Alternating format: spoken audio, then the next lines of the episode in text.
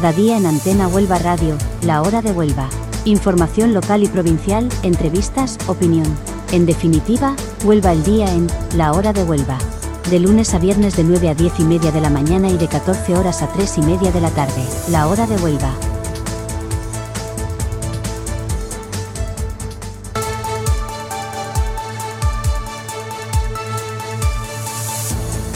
Amigos, sean todos muy bienvenidos reciban un cordial saludo de parte de todo el equipo de la hora de Huelva. Les vamos a estar acompañando como cada día con toda la actualidad provincial andaluza y nacional de este 20 de febrero de 2024. Hoy hace 97 días desde que Pedro Sánchez fue investido presidente del gobierno con el apoyo de golpistas y terroristas. 97 días de ataque continuo a la democracia. Y en Huelva un día más denunciamos que las urgencias del Juan Ramón Jiménez siguen prestando un servicio lamentable a los ciudadanos, siguen sin ofrecer un servicio de calidad a pesar de que pagamos rigurosamente nuestros impuestos para luego tener que estar esperando 9, 10 o 14 horas en urgencia. Esto es una vergüenza y no lo arreglan porque los políticos siguen tan tranquilos cobrando su sueldo a final de mes. Bueno, hoy estamos celebrando la festividad de Santos Jacinta y Francisco Marto, los tres niños, en este caso los dos, eh, los tres hermanitos que se encontraron, que se les apareció la Virgen de Fátima, eh, como la otra, yo no sé si murió hace un par de años o sigue viva, ahora lo revisaré. En todo caso, Jacinta y Francisco murieron de niños y la otra, Sor Lucía, pues vivió muchos más años eh, más. Y las previsiones del tiempo para hoy en Huelva son prácticamente las que le estábamos dando en el día de ayer, temperatura agradable, la mínima está en 11 grados, la máxima en 22. Previsiones de lluvia para hoy absolutamente nada. Eh, se espera algo para el jueves, muy poca cosa, el viernes también. Así que de momento nada relevante que señalar en el tiempo. Tiempo primaveral en un invierno que lo vamos despidiendo.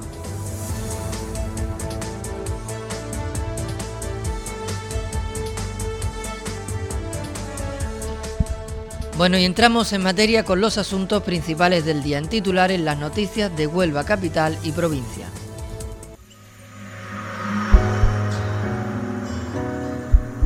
En la hora de Huelva, los titulares de las noticias del día.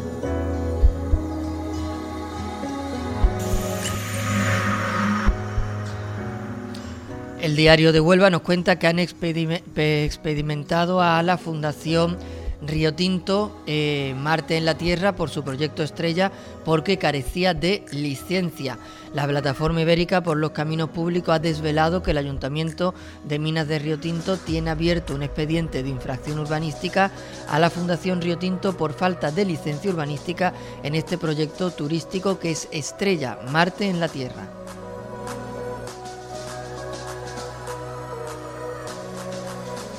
Este mismo diario nos habla de que la modificación de la ley forestal y el desacuerdo municipal amenazan con dinamitar el pacto de Doñana. La ley de simplificación administrativa de la Junta de Andalucía ha provocado un choque a varias bandas que amenaza con liquidar el acuerdo de Doñana que conlleva más de 700 millones de euros de inversión en la comarca mientras se retrasa el acuerdo entre ayuntamientos para repartirse 70 millones en inversiones municipales. También este medio digital nos informa de que en Huelva hay 20 accidentes con baja laboral cada día, disminuyen en el campo y crecen en la industria y en la construcción. Un estudio que ha sido elaborado por comisiones obreras según las estadísticas publicadas por la Consejería de Empleo. Y Aguas de Huelva vuelve eh, con su programa educativo para los escolares. La empresa pone de nuevo en marcha esta actividad educativa para el curso 2023-2024. Y el sindicato CESIF exige negociar el complemento específico del personal de mantenimiento del SAS. Además, pide una mesa técnica monográfica para frenar la pérdida de poder adquisitivo de este colectivo. Huelva hoy nos informa de que la nueva oficina del SAE de Lepe abrirá sus puertas el próximo mes de mayo. Juan Carlos Duarte supervisó las obras que han iniciado su recta final y que movilizan una inversión de 535.000 euros. Y la Universidad de Huelva ha concedido sus medallas a la Fundación Prenauta, UOFES y Alifa Agua del Pino. Vox ha exigido al gobierno que dote a la Guardia Civil de Huelva de los medios necesarios para combatir el narcotráfico con seguridad y eficacia, así lo ha hecho Tomás Fernández, diputado nacional de Vox, que reprocha a la agencia tributaria que no destine ninguna de las embarcaciones Águila al servicio de vigilancia aduanera. Y en este sentido, la subdelegada del Gobierno en Huelva rebate a PP y Vox. Dice que Huelva cuenta con suficiente personal para luchar contra el narcotráfico. Tres noticias desde el Ayuntamiento de la capital. El consistorio continúa apostando por el deporte con el patrocinio de la décima edición de la UEX Extrema. También el ayuntamiento va a contar con primera vez con un plan formativo diseñado para dar respuesta a las necesidades reales del mercado laboral. Y el Canca con el cartel de entradas agotadas y la obra teatral Las dos caras de cualquiera protagonizan la Semana Cultural. Y la Diputación de Huelva nos cuentan tres cositas. En primer lugar, que Valverde del Camino celebra el primer certamen de música cofrade. Se va a celebrar el 2 de marzo con la actuación de la banda municipal y otras dos formaciones de la provincia. También la provincia de Huelva despliega sus atractivos turísticos en la Feria Free de Múnich. Es la mayor feria de turismo de Baviera y una de las más importantes de toda Alemania, el segundo mercado internacional para la comunidad autónoma andaluza. Y la Diputación ha puesto en marcha unos cursos de formación sobre fuerza biomecánica, suelo pélvico y uso de desfibrilador. El diputado de Deportes, Juan Daniel Romero, presenta estas acciones formativas dirigidas sobre todo a técnicos, monitores y entrenadores de nuestra provincia. Y finalmente la Diputación y la Universidad de Huelva organizan el jueves, este jueves, la segunda edición del espacio de diálogo El cambio empieza hoy, enfocado en los mayores. La Junta de Andalucía va a desarrollar nuevas, eh, nueve líneas de acción dirigidas a conservar la dehesas de la Sierra de Huelva. En el ámbito de provincial, el Ayuntamiento de Cartaya agradece la participación ciudadana en la Feria del Caballo número 12 y destaca el éxito de este certamen. Y en el ámbito deportivo, el Recreativo de Huelva se enfrentó en la pasada jornada a uno de sus partidos más desafiantes de la temporada contra el Málaga, un encuentro que puso a prueba la resiliencia, la estrategia y la adaptabilidad del equipo. Abel Gómez ha analizado su encuentro contra el Málaga.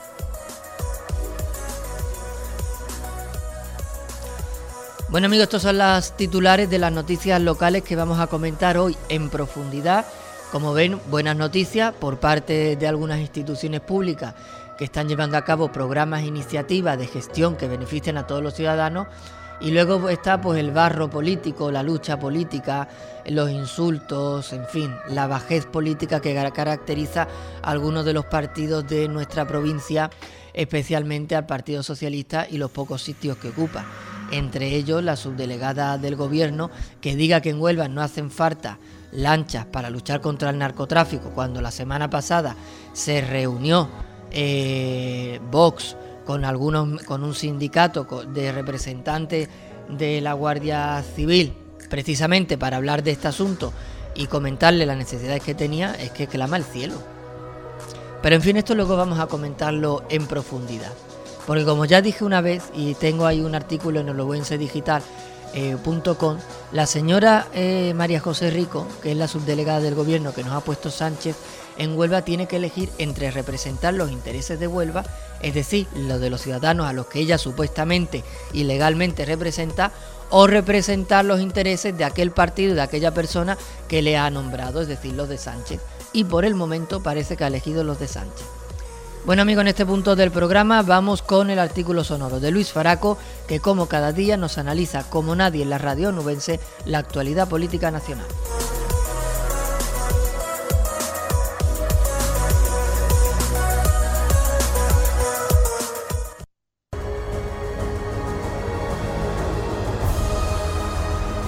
En Antena Huelva Radio, el artículo sonoro del historiador Luis Faraco.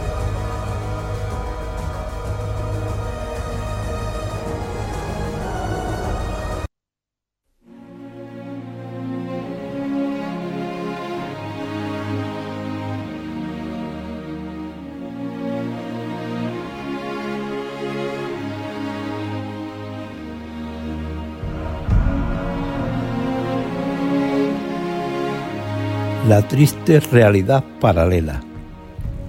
Ver ayer las caras de los miembros del Comité Federal del PSOE tras el batacazo electoral sufrido el domingo en Galicia era todo un poema.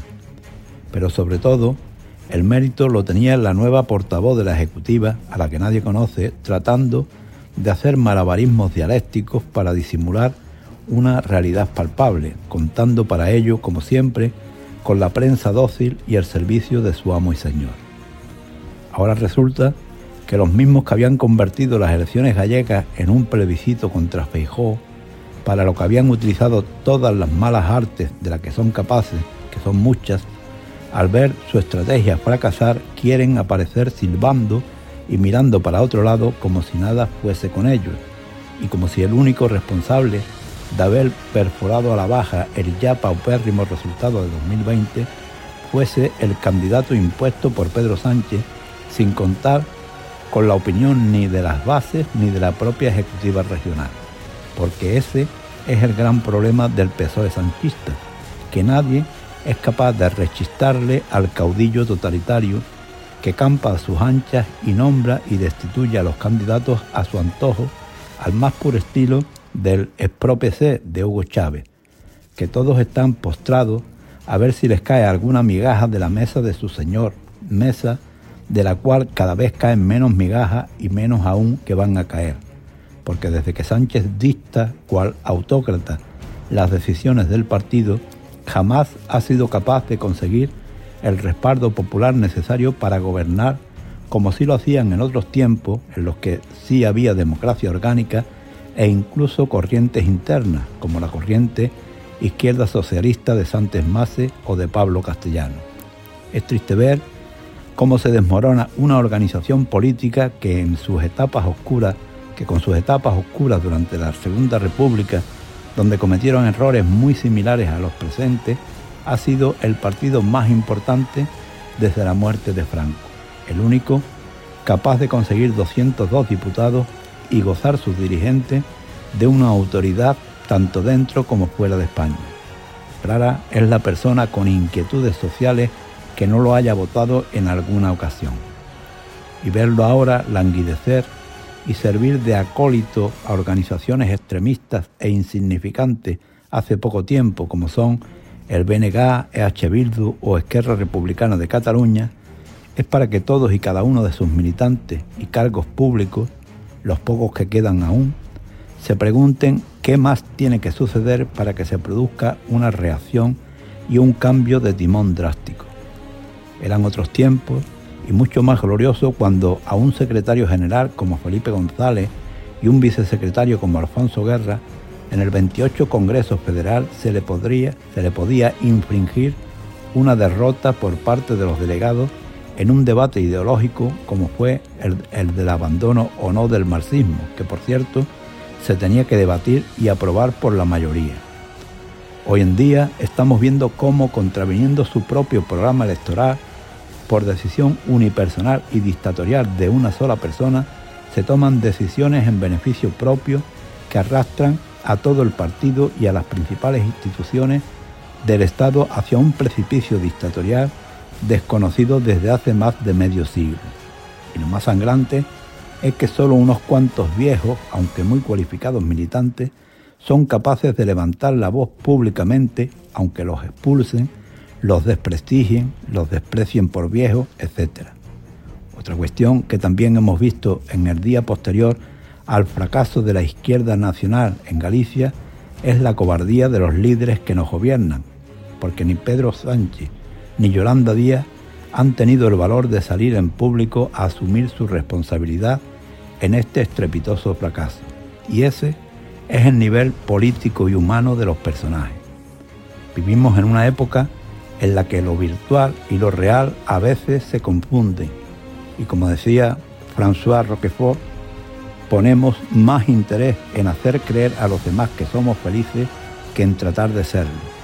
Eso es, desgraciadamente, lo que hemos visto en estas personas que nos están gobernando, alguien que tratan de engañarnos a todos y que de momento, como se ha visto el domingo en Galicia, solo se están engañando ellos mismos, aunque estén arruinándonos a, nosotros con el respaldo de todos esos que son nuestros enemigos.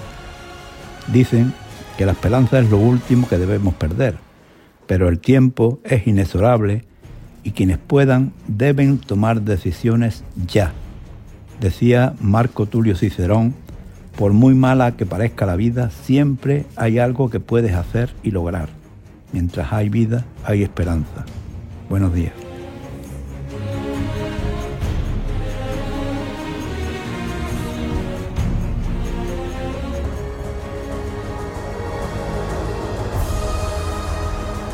En Antena Huelva Radio, el artículo sonoro del historiador Luis Faraco.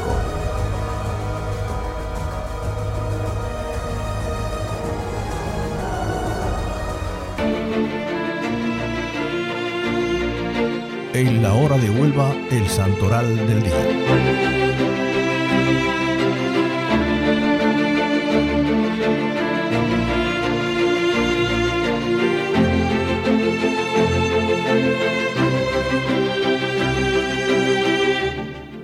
Hoy estamos celebrando a dos de los tres pastorcitos de la Virgen de Fátima, a San Francisco y Santa Jacinta Marto.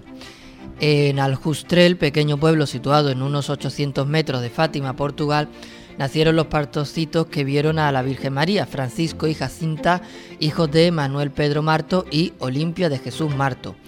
También nació allí la mayor de los videntes, Lucía, de la que hablaremos más tarde. Francisco nació el 11 de junio de 1908 y Jacinta nació el 11 de marzo de 1910. Desde muy temprana edad, Jacinta y Francisco aprendieron a cuidarse de las malas relaciones y por tanto preferían la compañía de Lucía, prima de ellos, quien les hablaba de Jesucristo. Los tres pasaban el día juntos, cuidando de las ovejas, rezando y jugando. Entre el 13 de mayo y el 13 de octubre de 1917, a Jacinta, Francisco y Lucía les fue concedido el privilegio de ver a la Virgen María en la Cova de Iría. A partir de esta experiencia sobrenatural, los tres se vieron cada vez más inflamados por el amor de Dios y de las almas, que llegaron a tener una sola aspiración, rezar y sufrir de acuerdo con la petición de la Virgen María. Los niños no se limitaron únicamente a ser mensajeros del anuncio de la penitencia y de la oración, sino que dedicaron todas sus fuerzas para hacer de sus vidas un anuncio, más con sus obras que con sus palabras. Durante las apariciones soportaron con espíritu inalterable y con admirable fortaleza las calumnias, las malas interpretaciones, las injurias, las persecuciones y hasta algunos días en prisión. Durante, durante, aquel tiempo tan angustioso en que fue amenazado de muerte por las autoridades de gobierno, si no declaraban falsas las apariciones, Francisco se mantuvo firme por no traicionar a la Virgen. Eh, ¿Cuántas veces les amenazaba con la muerte? Ellos siempre respondían, si nos matan, no importa, vamos al cielo. Por su parte, Francisco y Jacinta eh, se le llevaban, cuando, perdón, cuando a Jacinta se la llevaban supuestamente para matarla, con espíritu mártir les indicó a sus compañeros, no os preocupéis, no les diré nada, prefiero morir antes que eso.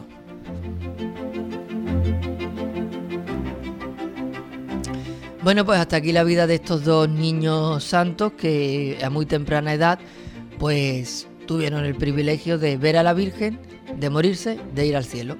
Así que el pack completo. No tuvieron, bueno, ya los pobres sufrieron bastantes calamidades en vida, eh, no solo por el tipo de vida que se vivía en aquel tiempo, estamos hablando de inicios del siglo XX en Portugal, eh, sino además por todas las persecuciones. Le amenazaron incluso con que le iban a meter una olla de aceite hirviendo, ¿no? o sea, barbaridades que estos pobres niños tuvieron que escuchar. En todo caso, felicitamos a todos los franciscos y jacintas que están escuchando el programa de la hora de Huelva y si la señal llega a algún pueblecito de Portugal y nos están escuchando por allí, pues felicidades también a los portugueses por estos dos pedazos de santos que tienen en su historia. Nosotros vamos a hacer una breve pausa publicitaria y a la vuelta volvemos con el boletín local de noticias.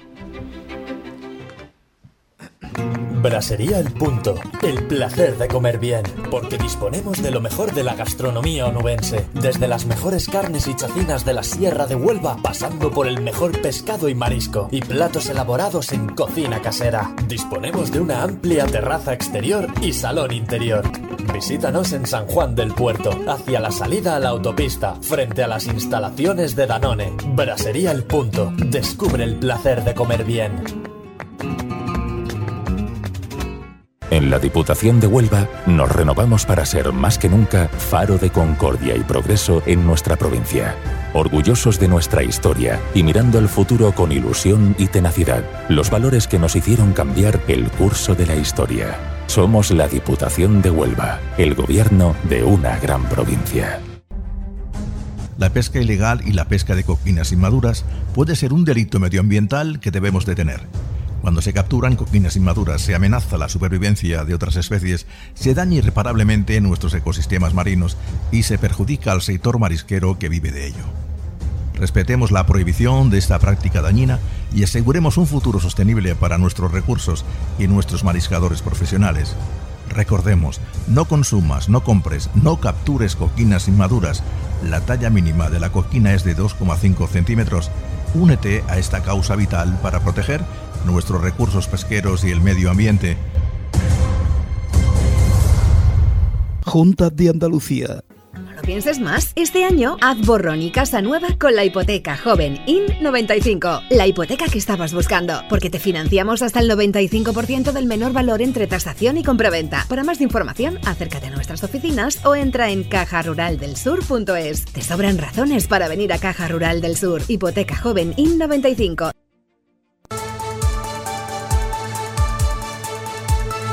Cada día en Antena Huelva Radio, La Hora de Huelva. Información local y provincial, entrevistas, opinión. En definitiva, Huelva el día en La Hora de Huelva. De lunes a viernes de 9 a 10 y media de la mañana y de 14 horas a 3 y media de la tarde. La Hora de Huelva.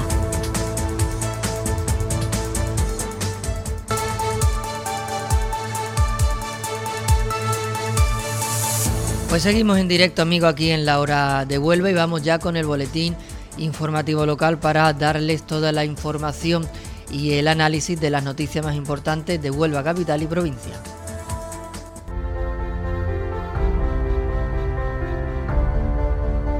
En la hora de Huelva, el boletín local de noticias. Toda la actualidad de Huelva capital y provincia.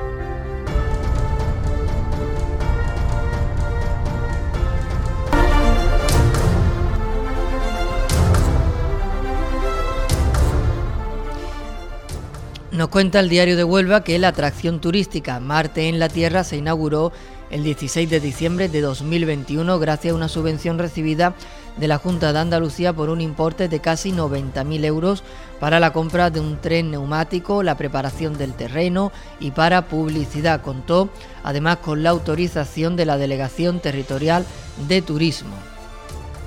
Pero no ha sido hasta el día 7 de julio de 2023 a raíz de una solicitud de información de la delegación en Huelva de la plataforma ibérica por los caminos públicos, unos meses antes cuando la Fundación Río Tinto ha solicitado la licencia urbanística de la atracción turística de Marte en la Tierra al Ayuntamiento de Minas de Río Tinto, un año y medio después de su inauguración.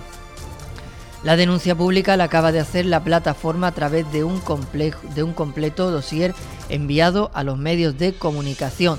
Según esta plataforma, el Ayuntamiento Minero se ha visto obligado a iniciar un expediente de infracción urbanística ante actuaciones sin título preceptivo de la Fundación Río Tinto y a pedirle una documentación complementaria a la de la solicitud.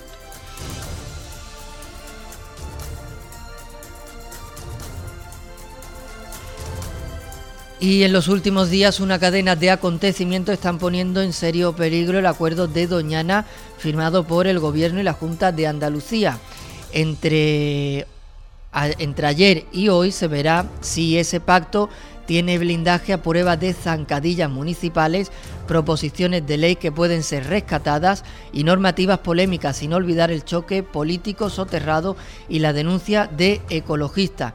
En primer lugar tenemos que desde el, el, sindicato, el colectivo ecologista WWF, alertan de que la Junta de Andalucía no ha incluido en el decreto de simplificación administrativa una modificación de la ley forestal de Andalucía que permitirá legalizar a agricultores ilegales que ocupan terrenos forestales en el entorno de Doñanas.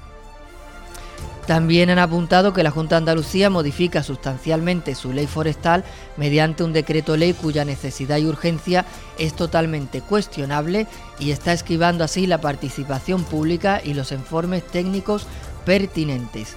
En paralelo se ha pronunciado también Ecologistas en Acción que han denunciado que el pacto de Doñana fue una farsa porque nunca pensaron en retirar la proposición de ley después de que en el cuarto decreto de simplificación administrativa se incluya una modificación de la ley forestal de Andalucía.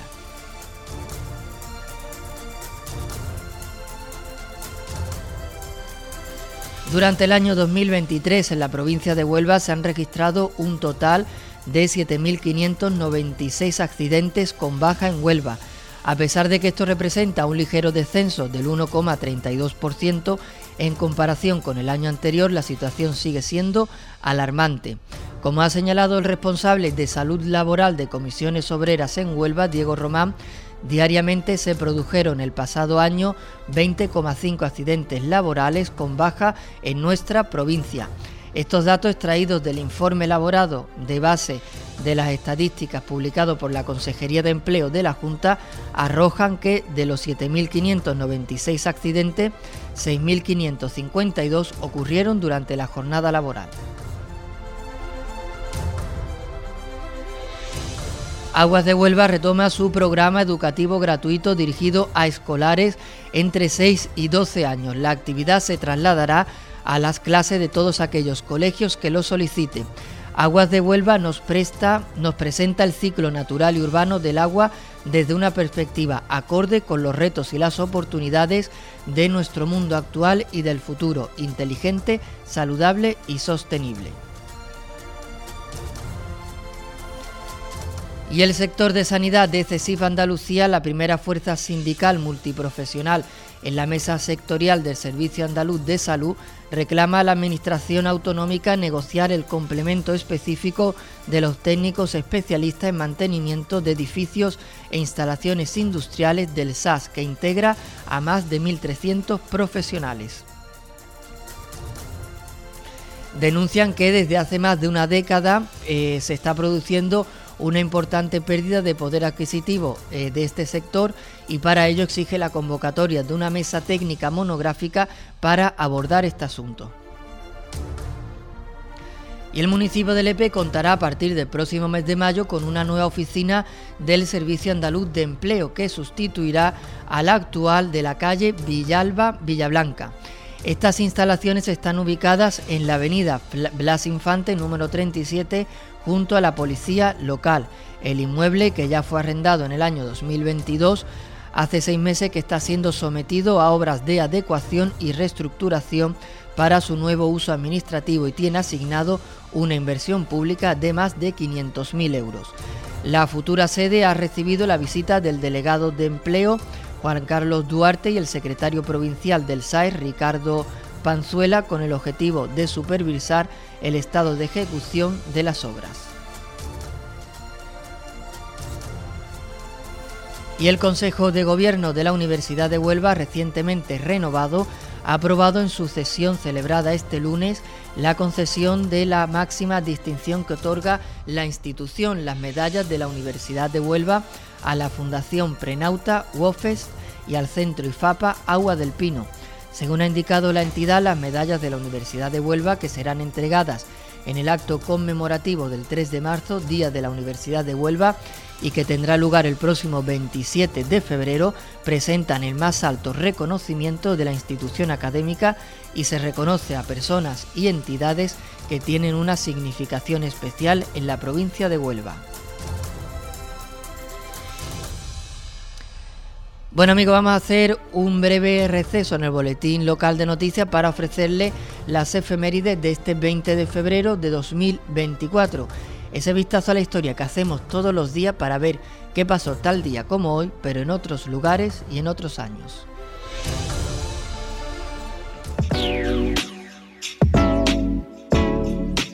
En la hora de Huelva, la efemérides del día.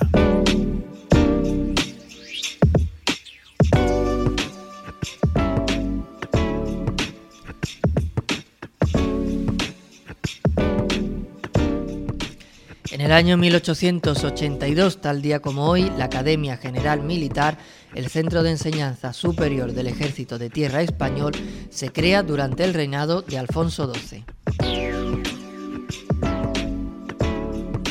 En el año 1920, un Real Decreto aprueba la creación del Instituto Cajal, un centro de investigación español especializado en biología. Tal día como hoy del año 1944 se inicia la operación Big Week, la gran semana, el bombardeo intensivo de la aviación estadounidense sobre las fábricas alemanas de armamento durante la Segunda Guerra Mundial.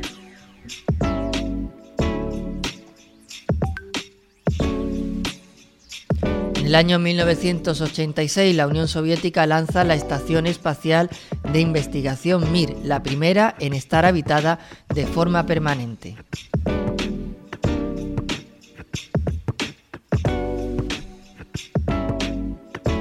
El año 1992, la esquiadora Blanca Fernández Ochoa gana la medalla de bronce en el slalom femenino de los Juegos Olímpicos de Invierno de Albertville, Francia, y se convierte en la primera deportista española que obtiene una medalla olímpica.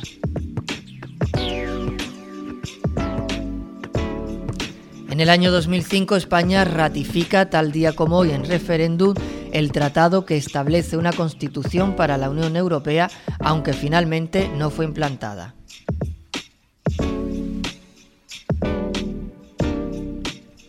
En el año 2008 la línea del AVE entre Madrid y Barcelona inicia su servicio comercial tal día como hoy. En el año 2012, tal día como hoy, el Consejo General del Poder Judicial expulsa a Baltasar Garzón de la carrera judicial en cumplimiento de la sentencia del Tribunal Supremo. Y finalmente, en el año 2019, la justicia española condena por un delito continuado de agresión sexual a 15 años de cárcel y a dos miembros de la manada Collado Villalba y a 14 años al tercer componente. Bueno amigos, pues hasta aquí las efemérides de este 20 de febrero 2024. Hacemos una breve pausa publicitaria y a la vuelta continuamos.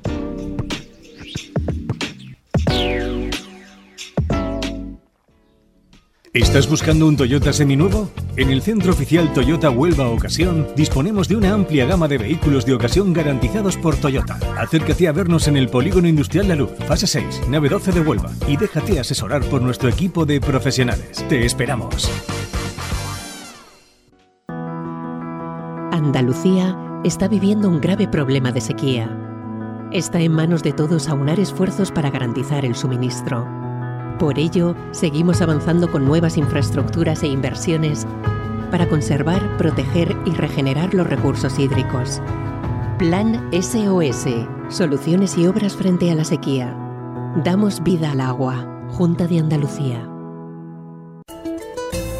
Hiperlámparas Miguel Gema desde 1970, cuando nacimos, hemos avanzado hasta llegar al lugar en el que nos han puesto nuestros clientes. Somos el mayor centro de iluminación de Andalucía con más de mil metros de exposición.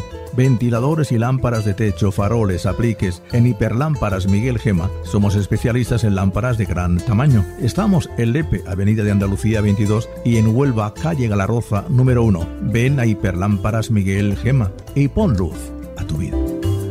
Calidad, sabor y tradición en cada bocado. Embutidos Moreno Vargas, empresa con una gran tradición e historia en la elaboración de embutidos con recetas tradicionales, ubicada en Cumbres de San Bartolomé, en Huelva. Caña de lomo, chorizo, la auténtica morcilla, el exquisito lomito y hasta la morcilla de verano, sin olvidarnos de los jamones de cerdo ibérico de la Sierra de Huelva. Embutidos Moreno Vargas, no te quedes sin probarlos.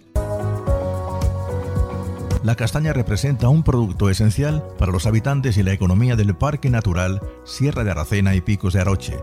Respeta y defiende este tesoro. Ayúdanos a combatir el hurto de las castañas durante la temporada de apaño. Compra las castañas en el comercio local y evita daños en el campo. Proteger este ecosistema es tarea de todos. Junta de Andalucía.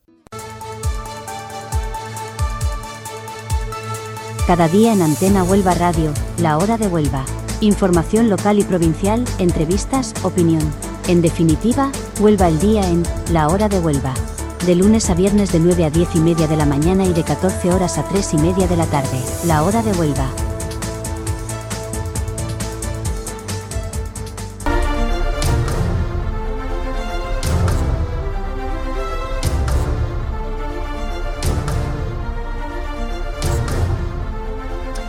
Diputado nacional de Vox por Huelva, Tomás Fernández, ha registrado una batería de preguntas en el Congreso después de que la agencia tributaria haya descartado reforzar los medios con los que cuenta la provincia onubense para la lucha contra el narcotráfico, toda vez que no destinará ninguna de las nuevas embarcaciones del tipo Águila adquiridas a Huelva, siendo la beneficiaria Algeciras, Cádiz, Málaga y Galicia.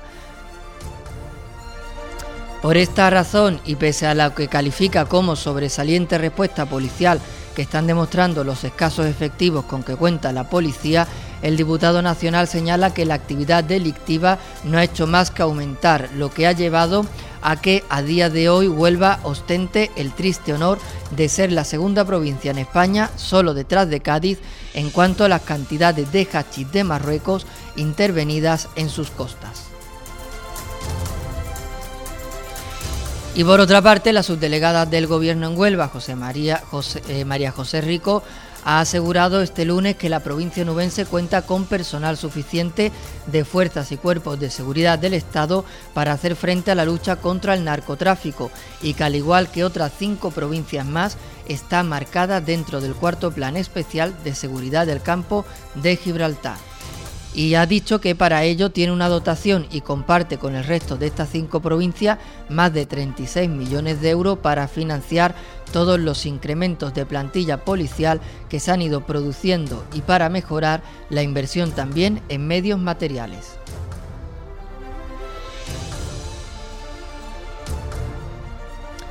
Bueno, la concejal de Juventud y Deporte del Ayuntamiento de Huelva, María de la Rubio, y el director de Terra Incógnita Sport, empresa organizadora de la prueba WEX Extrema, Felipe Toledo, han firmado un acuerdo de colaboración para que el consistorio se convierta en el patrocinador oficial de esta desafiante prueba de mountain bike que ha capturado la atención de ciclistas y entusiastas de todo el país desde sus inicios.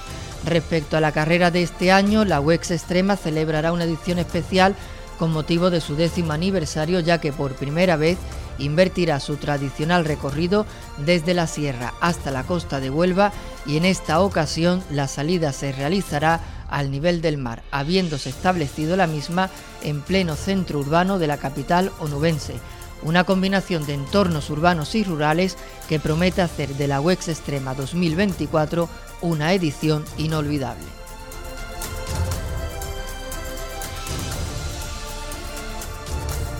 Y también desde el Ayuntamiento de Huelva, tras mantener varias reuniones con representantes de los principales sectores productivos de la capital, la teniente alcalde de Empleo, Vivienda, Desarrollo Económico del Ayuntamiento de Huelva, de la Demora, ha anunciado la puesta en marcha de un plan formativo especializado diseñado por primera vez para dar respuesta a las necesidades reales del mercado laboral con el objetivo de garantizar el mayor porcentaje de empleabilidad para todos aquellos que se inscriban. La teniente alcalde ha asegurado que desde el área de empleo están trabajando en una oferta de formación que atienda las demandas que les han hecho llegar los empresarios de diversos sectores. Y la programación cultural impulsada desde el Ayuntamiento de la capital para esta semana cuenta con una variedad oferta de primer nivel que incluye el concierto del Canca, que cuelga ya el cartel de entradas agotadas, y la obra teatral Las dos caras de cualquiera, de la que ya solo se encuentran disponibles las últimas localidades.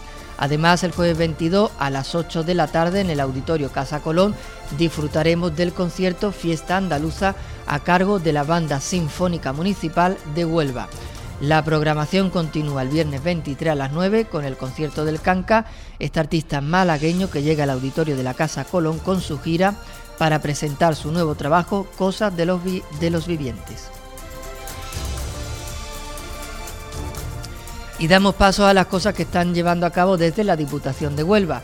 El Teatro Puerta del Andévolo de Valverde del Camino acogerá el próximo sábado 2 de marzo el primer certamen de música cofrade en el municipio organizado por la Hermandad de Nuestro Padre Jesús de las Tres Caídas y Primitiva Cofradía de Jesús eh, del Santo Entierro y María Santísima de la Soledad, conocida popularmente como la Hermandad de los Negros.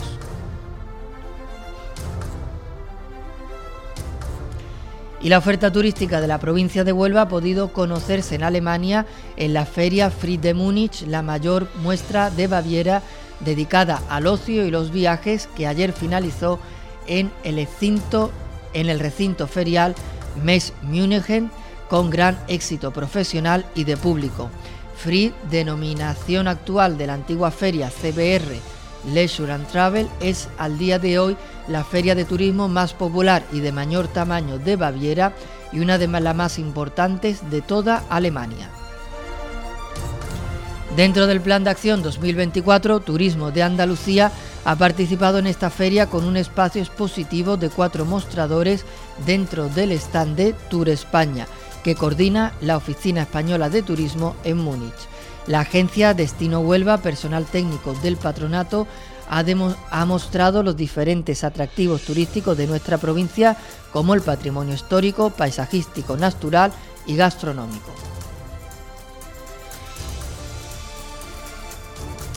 Y el Servicio de Deportes de la Diputación de Huelva ha programado cuatro jornadas de formación sobre fuerza o eh, suelo pélvico, biomecánica y el uso del desfibrilador semiautomático que se van a desarrollar por toda la provincia y que comenzará el próximo sábado 24 de febrero. Una acción formativa sobre biomecánica en Almonte. El diputado de Deporte, Juan Daniel Romero, ha presentado estas acciones junto con José Pérez y Pilar Gutiel, dos de los monitores que van a impartir estas acciones que están dirigidas sobre todo a entrenadores, monitores y técnicos deportivos de la provincia de Huelva.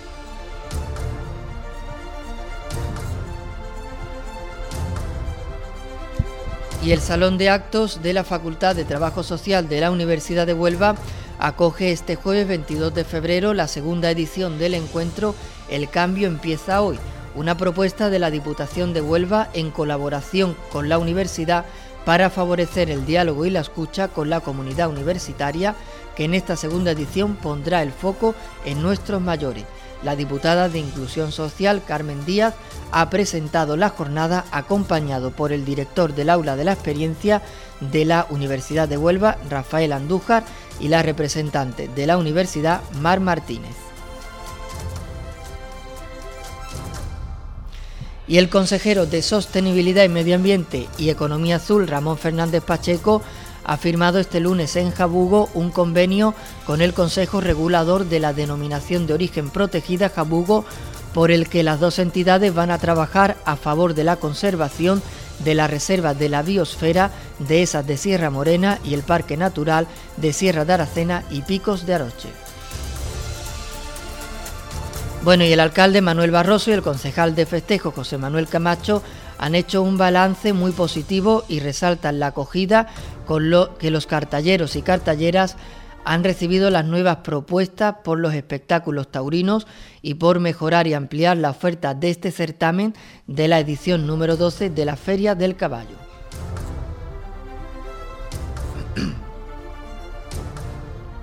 Bueno amigos, pues hasta aquí el boletín local de noticias. Como ven, eh, mucho movimiento muy positivo por parte de algunas instituciones políticas de nuestra provincia y por parte de algún partido político y de algunas representantes de este partido político, pues la política de barro, la política de la crítica, la política de la mentira a la que nos tienen acostumbrados. Nosotros vamos a poner en este punto del programa el artículo sonoro de Luis Faraco que cada día nos comenta la actualidad nacional como nadie. Hoy un artículo sonoro muy interesante al que les recomiendo que pongan mucha atención.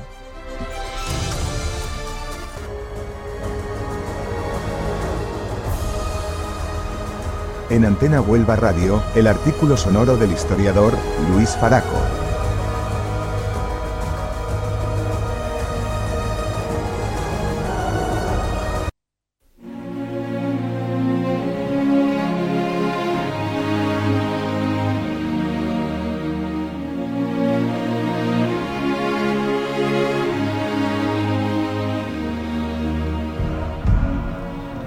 La triste realidad paralela. Ver ayer las caras de los miembros del Comité Federal del PSOE tras el batacazo electoral sufrido el domingo en Galicia era todo un poema. Pero sobre todo, el mérito lo tenía la nueva portavoz de la Ejecutiva, a la que nadie conoce, tratando de hacer malabarismos dialécticos para disimular una realidad palpable, contando para ello, como siempre, con la prensa dócil y el servicio de su amo y señor. Ahora resulta que los mismos que habían convertido las elecciones gallegas en un plebiscito contra Feijó, para lo que habían utilizado todas las malas artes de las que son capaces, que son muchas, al ver su estrategia fracasar, quieren aparecer silbando y mirando para otro lado como si nada fuese con ellos, y como si el único responsable de haber perforado a la baja el ya paupérrimo resultado de 2020 fuese el candidato impuesto por Pedro Sánchez, sin contar con la opinión ni de las bases ni de la propia ejecutiva regional, porque ese es el gran problema del PSOE sanchista, que nadie es capaz de rechistarle al caudillo totalitario que campa a sus anchas y nombra y destituye a los candidatos a su antojo, al más puro estilo del expropc de Hugo Chávez, que todos están postrados a ver si les cae alguna migaja de la mesa de su señor, mesa de la cual cada vez caen menos migajas y menos aún que van a caer, porque desde que Sánchez dicta, cual autócrata, las decisiones del partido, jamás ha sido capaz de conseguir el respaldo popular necesario para gobernar como si lo hacían en otros tiempos en los que sí había democracia orgánica e incluso corrientes internas, como la corriente izquierda socialista de Santos Mase o de Pablo Castellano. Es triste ver cómo se desmorona una organización política que en sus etapas oscuras, que con sus etapas oscuras durante la Segunda República, donde cometieron errores muy similares a los presentes, ha sido el partido más importante desde la muerte de Franco, el único capaz de conseguir 202 diputados y gozar sus dirigentes de una autoridad tanto dentro como fuera de España. Rara es la persona con inquietudes sociales que no lo haya votado en alguna ocasión.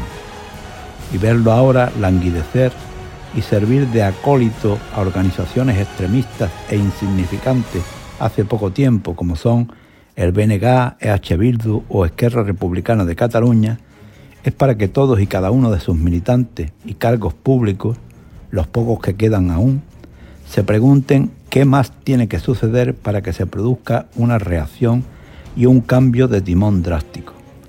Eran otros tiempos y mucho más glorioso cuando a un secretario general como Felipe González y un vicesecretario como Alfonso Guerra, en el 28 Congreso Federal se le, podría, se le podía infringir una derrota por parte de los delegados en un debate ideológico como fue el, el, del abandono o no del marxismo, que por cierto se tenía que debatir y aprobar por la mayoría. Hoy en día estamos viendo cómo, contraviniendo su propio programa electoral, por decisión unipersonal y dictatorial de una sola persona, se toman decisiones en beneficio propio que arrastran a todo el partido y a las principales instituciones del Estado hacia un precipicio dictatorial desconocido desde hace más de medio siglo. Y lo más sangrante es que solo unos cuantos viejos, aunque muy cualificados militantes, son capaces de levantar la voz públicamente, aunque los expulsen, los desprestigien, los desprecien por viejos, etc. Otra cuestión que también hemos visto en el día posterior al fracaso de la izquierda nacional en Galicia es la cobardía de los líderes que nos gobiernan, porque ni Pedro Sánchez ni Yolanda Díaz han tenido el valor de salir en público a asumir su responsabilidad en este estrepitoso fracaso. Y ese es el nivel político y humano de los personajes. Vivimos en una época en la que lo virtual y lo real a veces se confunden. Y como decía François Roquefort, ponemos más interés en hacer creer a los demás que somos felices que en tratar de serlo. Eso es, desgraciadamente, lo que hemos visto en estas personas que nos están gobernando, alguien que tratan de engañarnos a todos y que de momento, como se ha visto el domingo en Galicia, solo se están engañando ellos mismos, aunque estén arruinándonos a, nosotros con el respaldo de todos esos que son nuestros enemigos. Dicen que la esperanza es lo último que debemos perder, pero el tiempo es inexorable y quienes puedan deben tomar decisiones ya. Decía Marco Tulio Cicerón, por muy mala que parezca la vida, siempre hay algo que puedes hacer y lograr. Mientras hay vida, hay esperanza. Buenos días.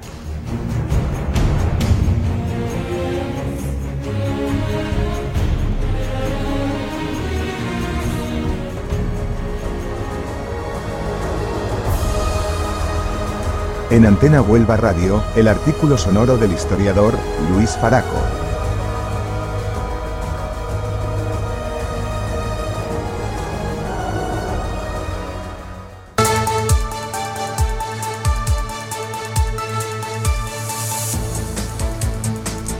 Bueno, pues hasta aquí el artículo sonoro de nuestro amigo historiador eh, Luis Faraco. Maravilloso análisis que ha hecho, evidentemente sobre una cosa que es muy chistosa. O sea, el Partido Socialista, Sumar, pierde las elecciones en Galicia y el Partido Socialista dice que no les ha dado tiempo a hacer campaña y Sumar dice que la gente es tonta y no ha sido capaces de explicar bien para que nosotros que somos tontitos podamos eh, comprender el cambio que era necesario en, Galicia. Y dice que no han conseguido mover a todas las fuerzas progresistas pues ha movido bastante, lo que pasa que no son suficientes. Bueno amigos, vamos con el boletín andaluz de noticias, a ver qué está sucediendo en Andalucía. Hay muy buenos datos porque, según nos informa la Junta de Andalucía, nuestra comunidad autónoma alcanzó unas exportaciones por valor de más de 38.500 millones de euros al cierre del año 2023, una cifra que lo convierte en el segundo mejor año de la historia desde que se tienen datos de 1995 y lo que nos sitúa como la tercera comunidad autónoma en el ranking nacional, solo superada por Cataluña y la Comunidad de Madrid. Y la consejera de Agricultura, Carmen Crespo, ha suscrito en Bruselas la adhesión de Andalucía al Pacto Rural Europeo, una iniciativa que apuesta por fomentar la creación de nuevas oportunidades, mejorar las infraestructuras y servicios y avanzar en la digitalización como vía para fijar la población al territorio. En el acto oficial de firma han participado en representación de la Comisión Europea el director de la Unidad de Planes Estratégicos de la PAC 2, Zonas Rurales, Mario Miloujev. y el Parque Científico y Tecnológico Cartuja, situado en Sevilla y dependiente de la Consejería de Universidad e Investigación, cuenta con cuatro nuevas empresas de alta tecnología que han optado por establecer su sede en la tecnoincubadora Marie Curie. Estas startups eh, que tienen como denominador común un alto potencial de crecimiento son Fudimental, Architechnologies, Glove Consulting y Maqueta CNC. Bueno, y la consejera de salud finalmente, eh, Catalina García, ha anunciado la elaboración de una estrategia andaluza de promoción y prevención en salud en la que se lleva trabajando desde hace varios meses. Con ella se pretende abordar un abordaje integral de la salud pública que promoverá la investigación y facilitará la transferencia de resultados para mejorar la calidad de vida de todos los andaluces. Bueno amigos, y hasta aquí el boletín andaluz de noticias. Como ven, mucho movimiento desde la Junta de Andalucía para continuar con el progreso de nuestra tierra, aunque aún quedan pues muchas cosas por hacer. Lo más urgente, desde luego, la sanidad. que es bastante lamentable para el nivel de impuestos que estamos pagando. Nosotros vamos a hacer un alto en el camino para dar paso a la sección de nuestros pueblos, esta sección tan querida y esperada en la hora de Huelva que nos trae nuestro director Paco Morán cada día, en el que visitamos uno de los 80 pueblos de la provincia de Huelva. Hoy nos vamos a Bollullos Par del Condado para conocer su historia, su tradición, sus datos demográficos, sus datos económicos, eh, por qué ha sido importante a lo largo de la historia, por qué sigue siendo importante ahora. Saludamos a todos los de Bollullos que nos estén escuchando desde Bollullos si llega la señal, cosa que es a veces muy complicado. Eh, si no, pues a través de las redes sociales, los que nos estén escuchando. Y en todo caso, a todos los de Bollullos que estén en otras partes de Huelva escuchando este programa, un fuerte abrazo. Y hoy nos vamos a Bollullos, Par del Condado.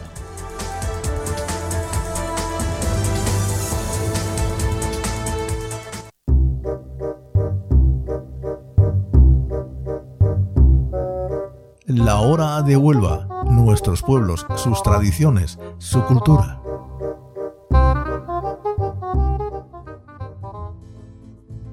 Hoy en la travesía por los pueblos de Huelva vamos a hacer una parada en Bollidos Par del Condado, en Huelva, municipio de Huelva, en la comunidad autónoma andaluza, y que cuenta con una población de 14.293 habitantes y con una superficie de 50 kilómetros cuadrados.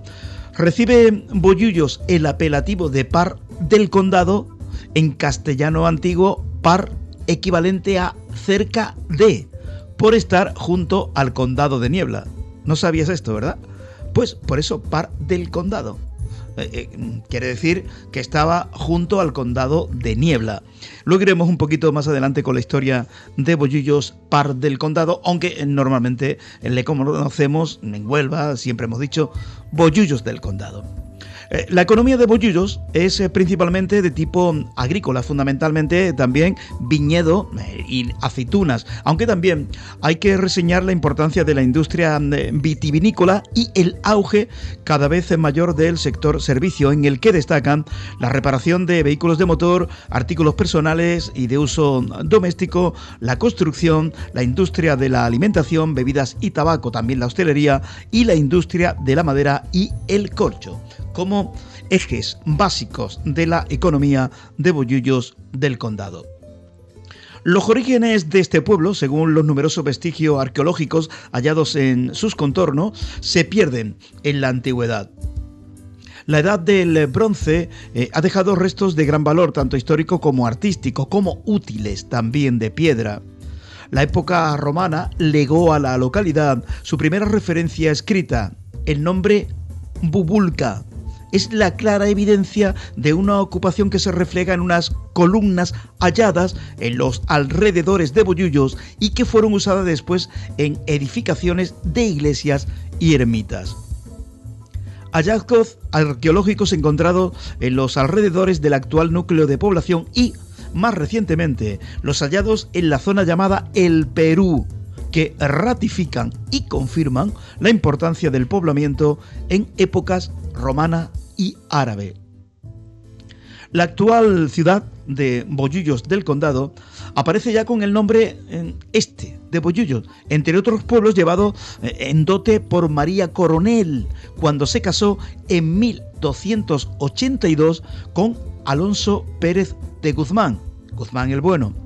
Siguió bajo el señorío de los Guzmanes y más tarde en el condado de Niebla y su tierra en 1369 cuatro otro, además otro más, Alonso Pérez de Guzmán, nieto del anterior, se casó con la sobrina del rey. Se llamaba Juana, perpetuándose ese título y territorio en la casa de Urcal de Medina Sidonia.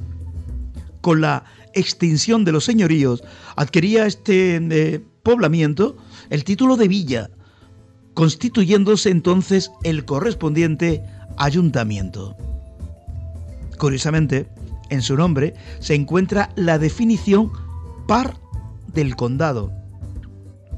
Lo dijimos al principio, el adverbio par en castellano antiguo equivalía a cerca de, en este caso cerca de el condado de Niebla. Los datos más eh, fidedignos nos muestran en el siglo XV un término municipal formado por varios asentamientos humanos situados en los alrededores del actual núcleo de población, junto al popularmente conocido como Convento Franciscano de San Juan de Morañina. En los parajes de Marchenilla, Reyerta, Villares y Cabezo de Santiago, en las proximidades de la actual ermita Nuestra Señora de las Mercedes, que se encuentra estos parajes. La principal lácara de la época, la peste, terminó mm, desplazando a todos estos núcleos poblacionales hacia el actual emplazamiento de la localidad de Bollullos, donde ya en 1645 se contabilizaban 3.000 habitantes. Esto en 1645. A principios de siglo, eh, contaba con una población inferior a los 8.000 habitantes, alcanzando actualmente una cifra cercana a los 14.000, lo que convierte a Bollullos en una de las localidades del interior de la provincia de Huelva con mayor crecimiento demográfico del siglo XX y XXI. Dos hechos históricos marcarán la vida de Bollullos y también la vida de sus ciudadanos en ese siglo. Hablamos del 20. Las parcelaciones de dehesa de los años 20 y la creación de la Sociedad Cooperativa Vinícola del Condado en 1956, que aglutina no solo la mayor parte de la producción de vino de la ciudad, sino también de la comarca del Condado de Huelva, denominación de origen a la que se acogen la gran mayoría de los caldos, ricos vinos de este municipio. La hermandad más antigua del pueblo es la Hermandad del Santo Entierro, fundada en 1627. Se llama la Hermandad de la Soledad. Posteriormente se añadieron como titulares de la Hermandad el Santísimo Cristo de la Buena Muerte y Nuestra Señora de las Alegría. Es de interés también destacar que, con fecha 28 de agosto de 1948, el Ministerio de la Gobernación concedía a Bollullos Par del Condado el título de ciudad, previo informe positivo de la Real Academia de la Historia y a raíz de la solicitud enviada por el ayuntamiento de la localidad de Bollullos Par del Condado. ¿Qué mm, de interesante tienen los monumentos de Bollullos del Condado? Pues mucho, mucho de interesante. Por ejemplo, la iglesia parroquial de Santiago Apóstol, del estilo mudéjar y barroco, fachada y torre del siglo XVIII, obra de Antonio Figueroa y Ruiz. Este monumento es histórico artístico nacional. ¿eh? Está declarado como Monumento Histórico Artístico Nacional. También, ¿qué ver?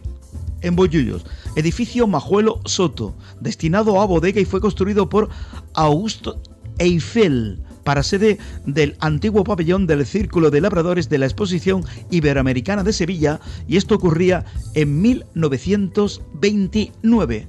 Bollullos tuvo también un huequecito en esa exposición universal iberoamericana de Sevilla en 1929. También como monumento importante en Bollullos, ermita de Nuestra Señora de las Mercedes, que es la patrona de la ciudad.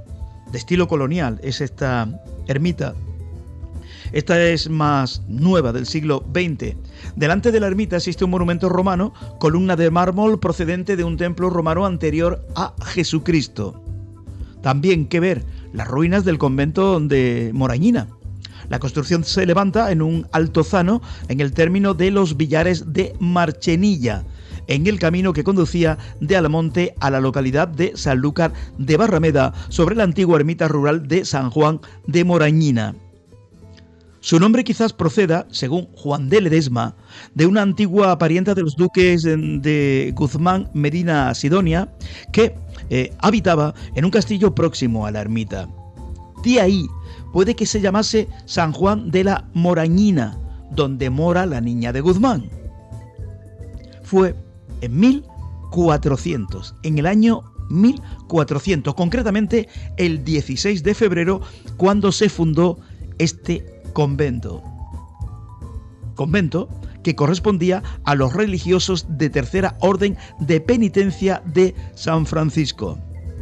la fundación se vio ayudada por Enrique Pérez de Guzmán y Castilla, segundo conde de Niebla, con la donación de las rentas de la dehesa de la Montañina y la finca de los Villares.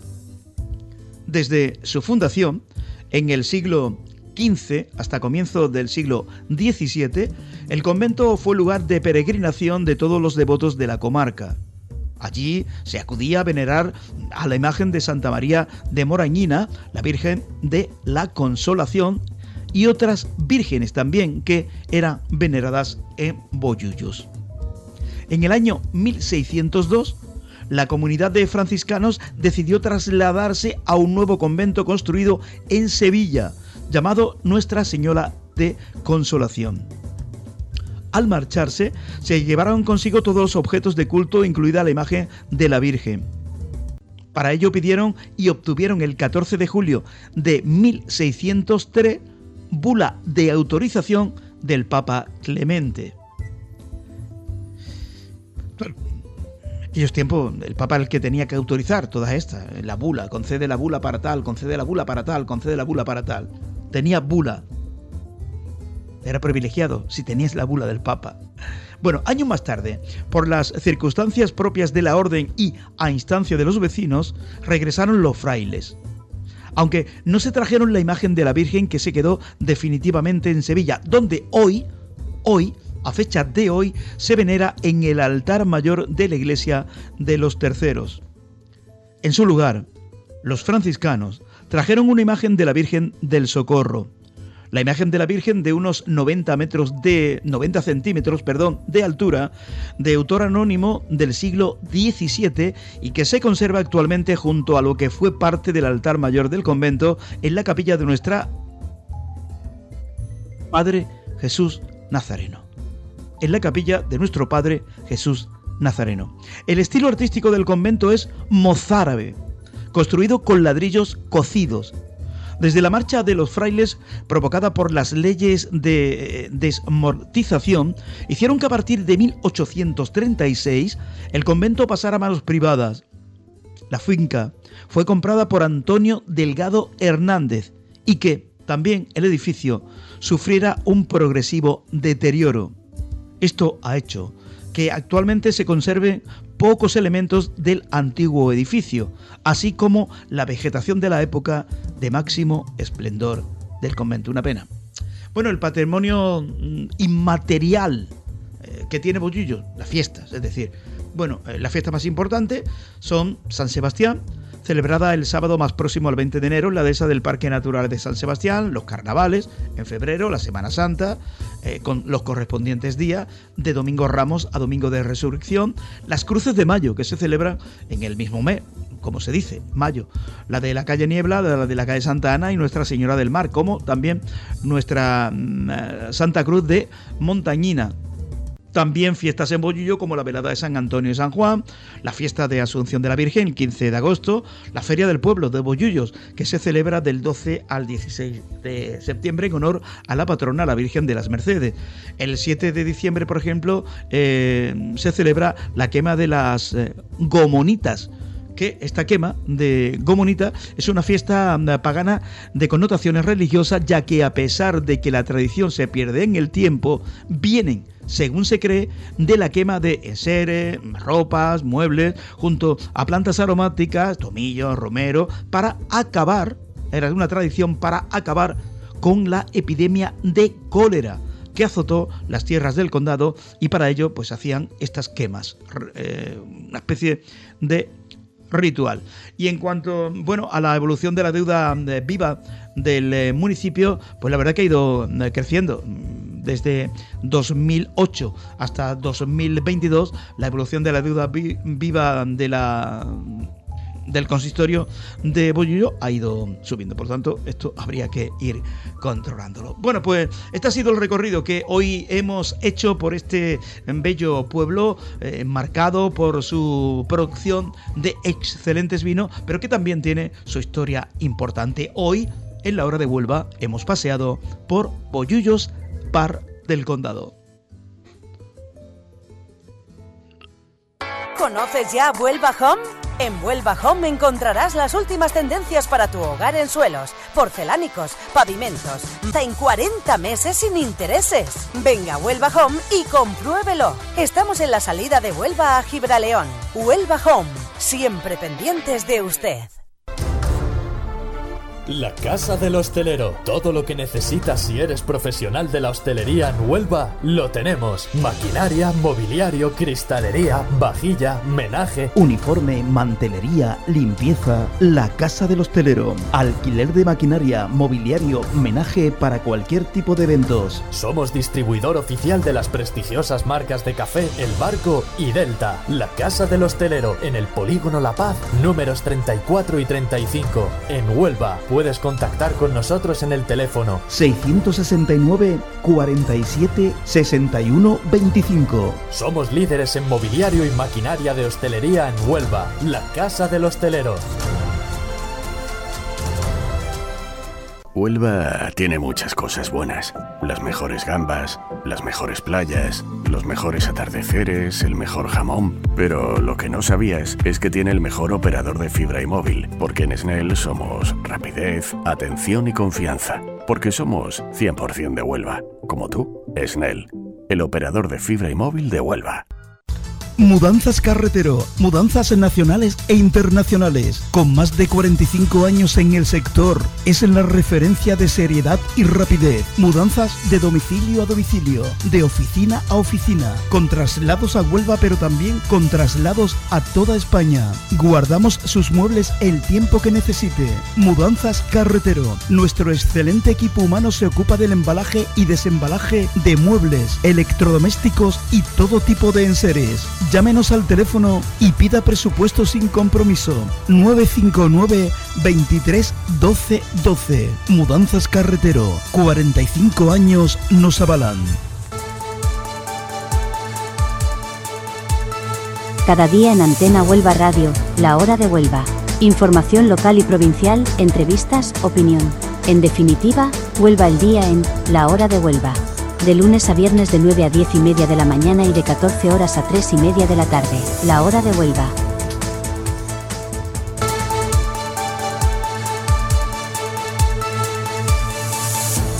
Bueno, pues de Boyullo volvemos a la capital onubense para seguir con el programa de la hora de Huelva. Vamos a ponerle ahora la rueda de prensa que ofreció ayer el presidente del Partido Popular, Manuel Andrés González, el que abordó varios temas, dos principalmente, la victoria del Partido Popular en las elecciones gallegas y por lo tanto el rechazo absoluto de los gallegos a las políticas eh, criminales de Pedro Sánchez, porque no tienen otro nombre, y por otra parte también abordó temas de actualidad como el revuelo que se está montando injustificado eh, por la ley de simplificación administrativa que modifica una ley medioambiental por la cual parece que algunos agricultores ilegales van a poder eh, legalizar sus eh, regadíos, etcétera.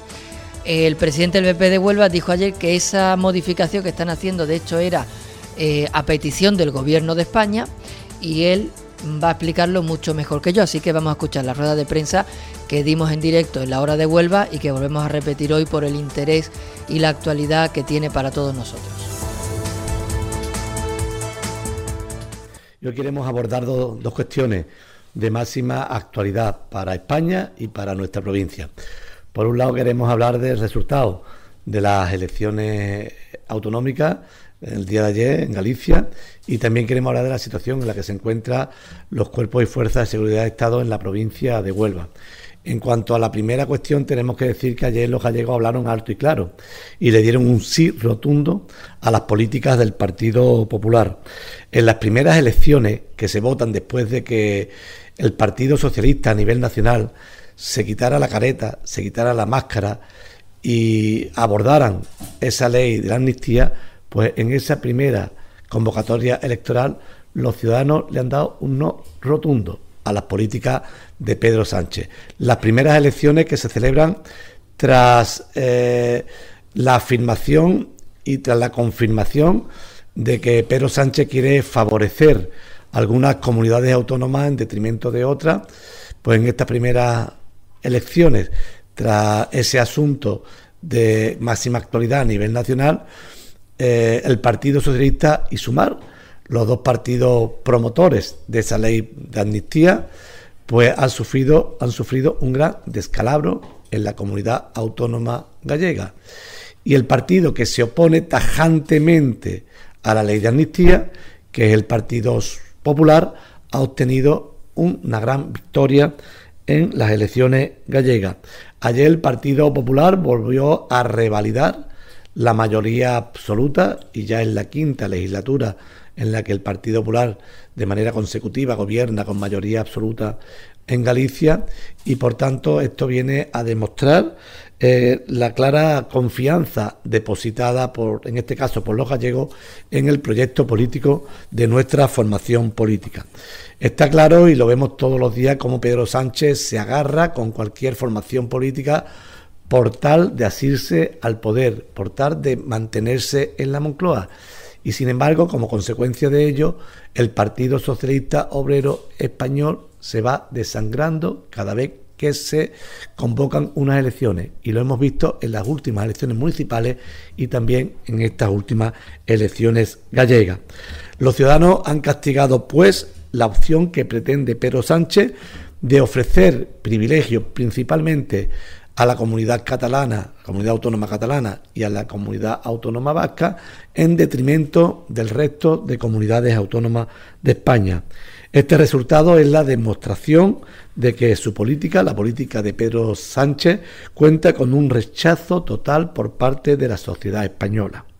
Ayer, por tanto, ganó el Partido Popular, pero también ganó Galicia y ganó España, porque para Pedro Sánchez todo lo que no sea Cataluña o el País Vasco no está presente en su agenda. Y una muestra también de que todo lo que no sea Cataluña y País Vasco no está en la agenda de Pedro Sánchez es la situación de medios, tanto personales como materiales, con los que cuenta la, fuerza y cuerpo de seguridad del Estado. Y me voy a centrar principalmente en la provincia de Huelva. Sabemos bien el castigo que sufrimos en esta provincia por parte del gobierno de Pedro Sánchez en materia de infraestructuras hídricas, en materia de comunicación, pero también en materia de seguridad y no hay más que preguntarle a los alcaldes de municipios agrícolas, pero también a los alcaldes de municipios costeros. Huelva y no solamente Cádiz, eh, aquí también estamos muy preocupados por la situación en la que se encuentran nuestras costas. Hemos conocido por, a través de un medio de comunicación provincial la situación en la que se encuentra el servicio de vigilancia aduanera en Huelva, que actualmente cuenta con dos patrulleras pero ninguna de las dos pueden, están preparadas para la lucha contra el narcotráfico. Por tanto, la subdelegada del gobierno en Huelva tiene que dar explicaciones a todos los onubenses acerca de esta cuestión, porque no sabemos, no sabemos si nuestras costas están debidamente protegidas y por eso la señora subdelegada tiene la obligación de dar cuenta a los onubenses y explicar si efectivamente la seguridad de nuestras costas es la óptima o no. Tampoco sabemos exactamente de cuántas embarcaciones cuenta la Guardia Civil y cuántas de ellas están en estos momentos averiadas. Tampoco sabemos si están averiadas, desde cuándo están averiadas esas embarcaciones y por qué no se arreglan. Es una realidad que el Partido Socialista Obrero Español tiene a las fuerzas y cuerpos de seguridad del Estado sin medios suficientes, ni dignos para luchar tampoco contra el narcotráfico. Lamentablemente lo vivimos hace unos días en la provincia hermana de Cádiz, concretamente en Barbate. Los cuerpos policiales de Huelva necesitan seguridad y también necesitan medios dignos para poder hacer su trabajo. Y lo necesitan, lo necesitan de una manera urgente. La agencia tributaria ha anunciado recientemente la adquisición de ocho nuevas embarcaciones del tipo Águila, pero curiosamente ninguna de esas nuevas embarcaciones van a venir a la provincia de Huelva. El destino de estas embarcaciones será otro, por tanto esto es una muestra más del castigo permanente en el que Pedro Sánchez y el Partido Socialista tienen sometida a la provincia de Huelva. Es evidente que la dignidad en el trabajo y la seguridad de, de, las fuerzas y cuerpos de seguridad del Estado es la seguridad de todos los ciudadanos y concretamente la seguridad de todos los onubenses. Por tanto, la subdelegada del gobierno de Pedro Sánchez en la provincia de Huelva tiene que dar explicaciones de por qué la Guardia Civil en nuestra provincia se enfrenta con severas limitaciones de medios tanto personales como de medios materiales para hacer frente a su trabajo en el problema que tenemos también en esta provincia referente al narcotráfico. Estas son las dos cuestiones que quería abordar en la mañana de hoy. Si tenía alguna pregunta. ¿Y esto se traduce en alguna pregunta de forma institucional o algo así? Bueno, evidentemente, ya, evidentemente la semana pasada tuvimos una reunión con una asociación, la Asociación Unificada de la Guardia Civil. En esa reunión estuvieron presentes dos de nuestros diputados nacionales, Bella Verano y Manuel García Félix, y el senador Juan Manuel González, tomaron nota de primera mano de las circunstancias, de las carencias que denunciaban que había en la provincia de Huelva en cuanto a recursos materiales y recursos humanos, y por supuesto, tanto nuestros diputados, nacionales como nuestros, senadores, pues eh, llevarán las iniciativas oportunas en las Cortes Generales, tanto en el Congreso como en el Senado, para que el señor Marlasca, en este caso, pues atienda las demandas que tenemos en esta provincia. Yo tenía otra cuestión de actualidad porque eh, leía esta mañana que los socialistas andaluces, bueno, denunciaban que la Junta de Andalucía rescataba por la puerta falsa la polémica de Doñana. Decían que el decreto de simplificación administrativa recupera esa iniciativa que declara como agrícola los terrenos forestales de la Cola Norte del Parque. No sé esto que es cierto. Pues mire usted, esto es parte de nuevo del despiste que tiene el Partido Socialista Obrero Español, que no se comunica ni siquiera con el gobierno de España de su propia formación política. No entiendo, no entiendo la obsesión que tiene el Partido Socialista contra los agricultores de la provincia de Huelva. De verdad que no lo entiendo. Lo único que se está haciendo con el decreto de simplificación en lo que respecta a la ley forestal es adaptar la ley forestal nacional, perdón, autonómica, a la ley forestal nacional. Exclusivamente eso. Es una adaptación de nuestra norma, de la norma andaluza, a lo que dice la norma nacional, amparada en este momento por su propia formación política, por su propio partido socialista. Pero voy más allá. Cuando debatimos en la anterior legislatura, por primera vez, la proposición de ley del Partido Popular de modificación del plan de la Corona Norte, el propio gobierno de España, el propio Ministerio de Transición Ecológica, sugería esta propuesta. Y efectivamente, en la proposición nueva de ley ah, plasmábamos la sugerencia que nos hacía el propio Ministerio. Por tanto, yo creo que el Partido Socialista de Andalucía lo que está intentando dinamitar el acuerdo histórico alcanzado entre el Gobierno de España y Juanma Moreno y la Junta de Andalucía. Manuel, tras la derrota humillante de Sánchez en Galicia, soy consciente en el Partido Popular que el Partido Socialista ahora mismo eh, eh, no está en disposición de ganar ni una sola elección. Eso por una parte y después la otra. ¿Vais a pedir la admisión del estafador Tezanos por el CIS? Vamos a ver. En cuanto a la primera pregunta, eh, efectivamente, yo creo que ayer, lo he dicho antes en mi, intervención, en este caso los gallegos hablaron claro. Es la primera convocatoria electoral que se produce después de anunciar a bombo y platillo las mentiras de Sánchez, que en un principio decían no a la amnistía y después, una vez que asume la presidencia del gobierno de España, dice sí a la amnistía. Por tanto, yo creo, y estoy convencido de ello, de que el Partido Socialista se está desangrando en España. Se ha visto en Huelva, una provincia históricamente gobernada y tutelada por el Partido Socialista, y ha habido un castigo fuerte, por muchas razones pero también por las mentiras de Pedro Sánchez. Por tanto, no me cabe la más mínima duda que tenemos un proyecto político muy fuerte en España, que es el que ampara a la sociedad mayoritaria y mayoritariamente los españoles, que es el proyecto de Alberto Núñez Feijóo y del Partido Popular y otra formación política o otras, yo me diría dos formaciones políticas que es Sumar y Partido Socialista, que son quien dirige ahora mismo los destinos de España, que se están desangrando. En cuanto al señor Tezano, bueno, pues ya ha demostrado históricamente, no es la primera convocatoria en la que este señor eh, comete errores de bulto y por tanto yo no sé a qué está esperando el señor Sánchez para cesarlo automáticamente, pero como estamos esperando tantas sesiones, también el señor Marlasca y el señor Sánchez ni está ni se le espera, o mejor dicho, si está y se le espera para otras cuestiones que precisamente no le interesan a los españoles.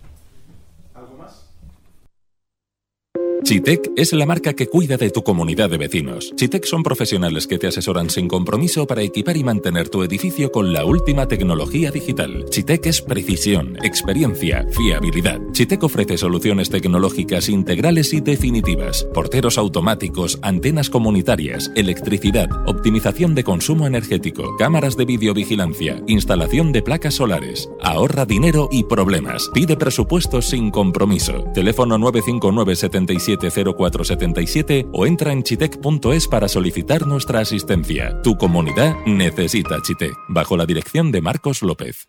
¿Estás buscando un Toyota seminuevo? En el Centro Oficial Toyota Huelva Ocasión disponemos de una amplia gama de vehículos de ocasión garantizados por Toyota. Acércate a vernos en el Polígono Industrial La Luz, fase 6, nave 12 de Huelva y déjate asesorar por nuestro equipo de profesionales. Te esperamos.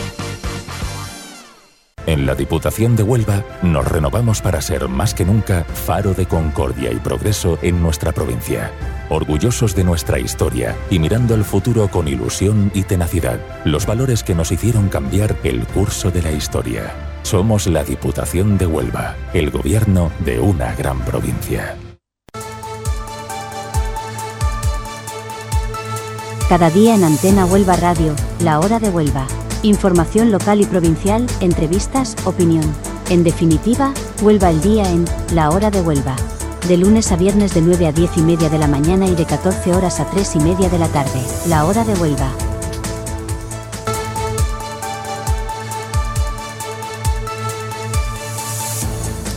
Bueno amigos, ya estamos de vuelta en estos minutos finales del programa de la hora de Huelva del 20 de febrero de 2024. Hoy le hemos ofrecido, como siempre, toda la actualidad provincial andaluza y la estatal nos ha quedado un poco coja, pero comprenderán ustedes que con el artículo sonoro de Luis Faraco, que nos ha analizado el asunto principal del día, es cómo han respondido, eh, digamos, los fracasados, los perdedores de las elecciones gallegas, que son especialmente el Partido Socialista y Sumar. El Partido Socialista eh, no ha cuestionado a su líder supremo, Pedro Sánchez, porque es capaz de cortar cabeza a diestro y siniestro y como todos los que están ahí están puestos por él y están trincando la pasta por él, pues son, digamos, ovejas sumisas. Lo único que se le ocurrió decir al muy tonto es que hay que tener liderazgos eh, autonómicos del Partido Socialista más fuertes.